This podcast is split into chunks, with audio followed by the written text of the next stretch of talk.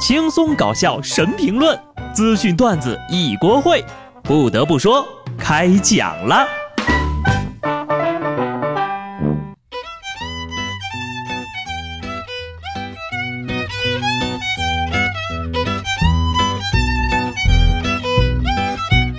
Hello，听众朋友们，大家好，这里是有趣的。不得不说，我是机智的小布。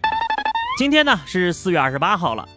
也许你会以为做完今天的节目，我就要提前欢度五一假期了。事实上，并没有。星期天呐，不休息也就算了，五一还得值班，你说气人不气人？一周上七天的班，不是因为只给我安排了七天，而是因为一周只有七天。何以解忧，唯有暴富啊！我突然就感觉周围的人是越来越丧了。根据盖洛普2019年全球情绪报告分析，世界各地的人们呢，比以往任何时候都更加的担忧、更加的悲伤、更加的生气。世界上情绪最积极的国家是巴拉圭，十大积极国家当中有九个在拉美；负面情绪最多的国家在非洲乍得，而希腊人压力最大。过分不自信、没有安全感、缺钱、穷、压力、焦虑、悲伤、拖延症、负能量、掉发、失眠，全部加在一块儿，就等于现在的我了。可能我分析的不够明白哈，但是呢，南美国家呢有各种各样的狂欢节，怎么可能不快乐呢？你再看看我们，九九六零零七整的，能高兴吗？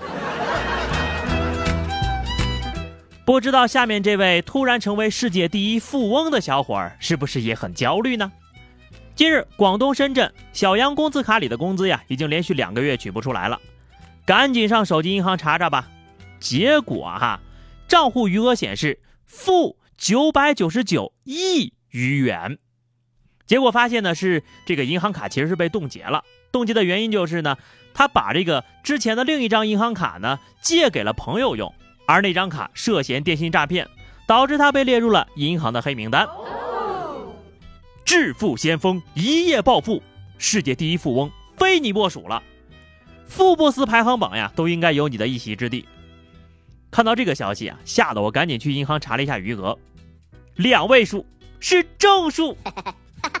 哎，还完不就可以用了吗？多大点事儿啊？对，就是一个小目标而已，先还他一个亿。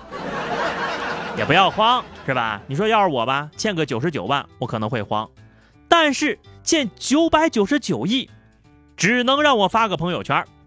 毕竟能欠这么多钱也是本事呀，够吹一辈子的了。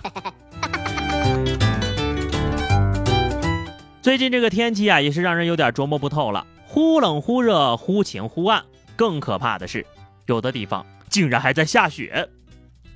老天爷的这波操作我是看不懂了，只能安慰大家，再忍忍吧，再过六个月就开始供暖了。趁着我们这儿天气还比较炎热啊，就得赶紧减肥了。不瞒各位，我最近呢是迷上了减肥，我太喜欢减肥了，每天早上都会重新开始减肥。毕竟你要是不多减几次，怎么能够体现出我的诚意来呢？而且。就我现在这个身体素质呀，还不如人七八十岁的大爷大妈呢。就在前两天，四川成都的一个小区，有一位八十多岁的老人，因为患阿尔茨海默病，被家人反锁留在家中。没想到呀，这老人呢，从十五层的窗户爬出，抓住放在这个空调机外的铁栅栏，一步一步爬到了五楼。最终呀，被一个台阶挡住了去路。五楼的住户呢，将老人从窗户拉了进去。哎呀！感受到了高人的气息呀，您确定这是老年痴呆吗？我看未必吧，强烈怀疑啊，阿尔茨海默症啊，这个是没准是变异出超能力的征兆了。真相应该是，大娘记忆力逐渐减退，却始终记得自己是蜘蛛侠。和这位大妈相比啊，我已经是痴呆加瘫痪了。要说中国的大妈呀，从来就没有让人失望过。这件事情告诉我们。你大妈就算得了病，还是你大妈，还告诉我们，就算大妈再硬核，也需要更多的关爱呀。论硬核呢，女性朋友从小到大都做得非常到位。说近日呀，浙江的小吴报警说自己的内裤被人抹了辣椒粉，感觉身体有些不适。经过民警的调查询问呢，这小吴就想起来最近跟女朋友在吵架，就打电话问问吧。没想到啊，女朋友一口承认，坦言因为怀疑他外面有狗了，就在他的内裤上撒了一点辣椒粉。哦吼，果真是个心狠手辣的女人呐！这就是传说中的辣子鸡。友情提醒各位妹子啊，为了自己的幸福生活，请珍爱他人的身体健康。要说现在的年轻人呐，谈个恋爱都太急躁了，有话好好说呗，一个个非得舞刀弄棍的拼个你死我活。运气好的呀，比翼双飞；运气不好的呢，只能是两败俱伤。说去年南京有一名在读研究生，因为找女朋友求复合失败。竟拔刀对着女朋友的脖子捅了数十刀，女朋友死了之后呢，他抑郁自杀，结果失败了。近日，法院对这起恶性案件进行了开庭审理，过程当中呢，辩护人认为：一，他是去弹劾的，没有杀人动机；二，他成绩很好，希望从轻处罚；三，被害人明知道他有精神病，还让他进门，也有错。虽然我带着刀去弹劾，但是我没有杀人动机。虽然我杀了人，但是我学习好。虽然你被砍了，但是你有错。听听，这说的是人说的话吗？啊，原来成绩好也可以为所欲为啦。那下次有人要犯事之前，先努力去考个博士，是不是就没事了呢？我学霸拿命来！希望这位辩护人出门时候被打呀，不要生气。毕竟你明知道你会被打，还要出门。你也有错呀！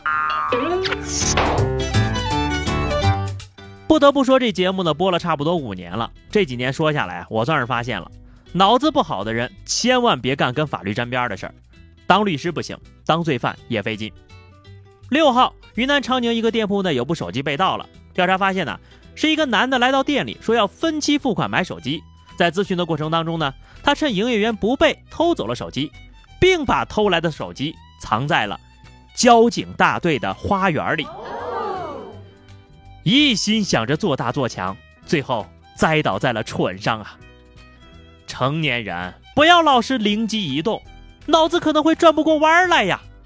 你说你要是以后进去了，就可以骄傲的跟狱友们说：“我可是凭智商进来的。”最后一条消息，关于吃货的最高境界：临盆前叫外卖。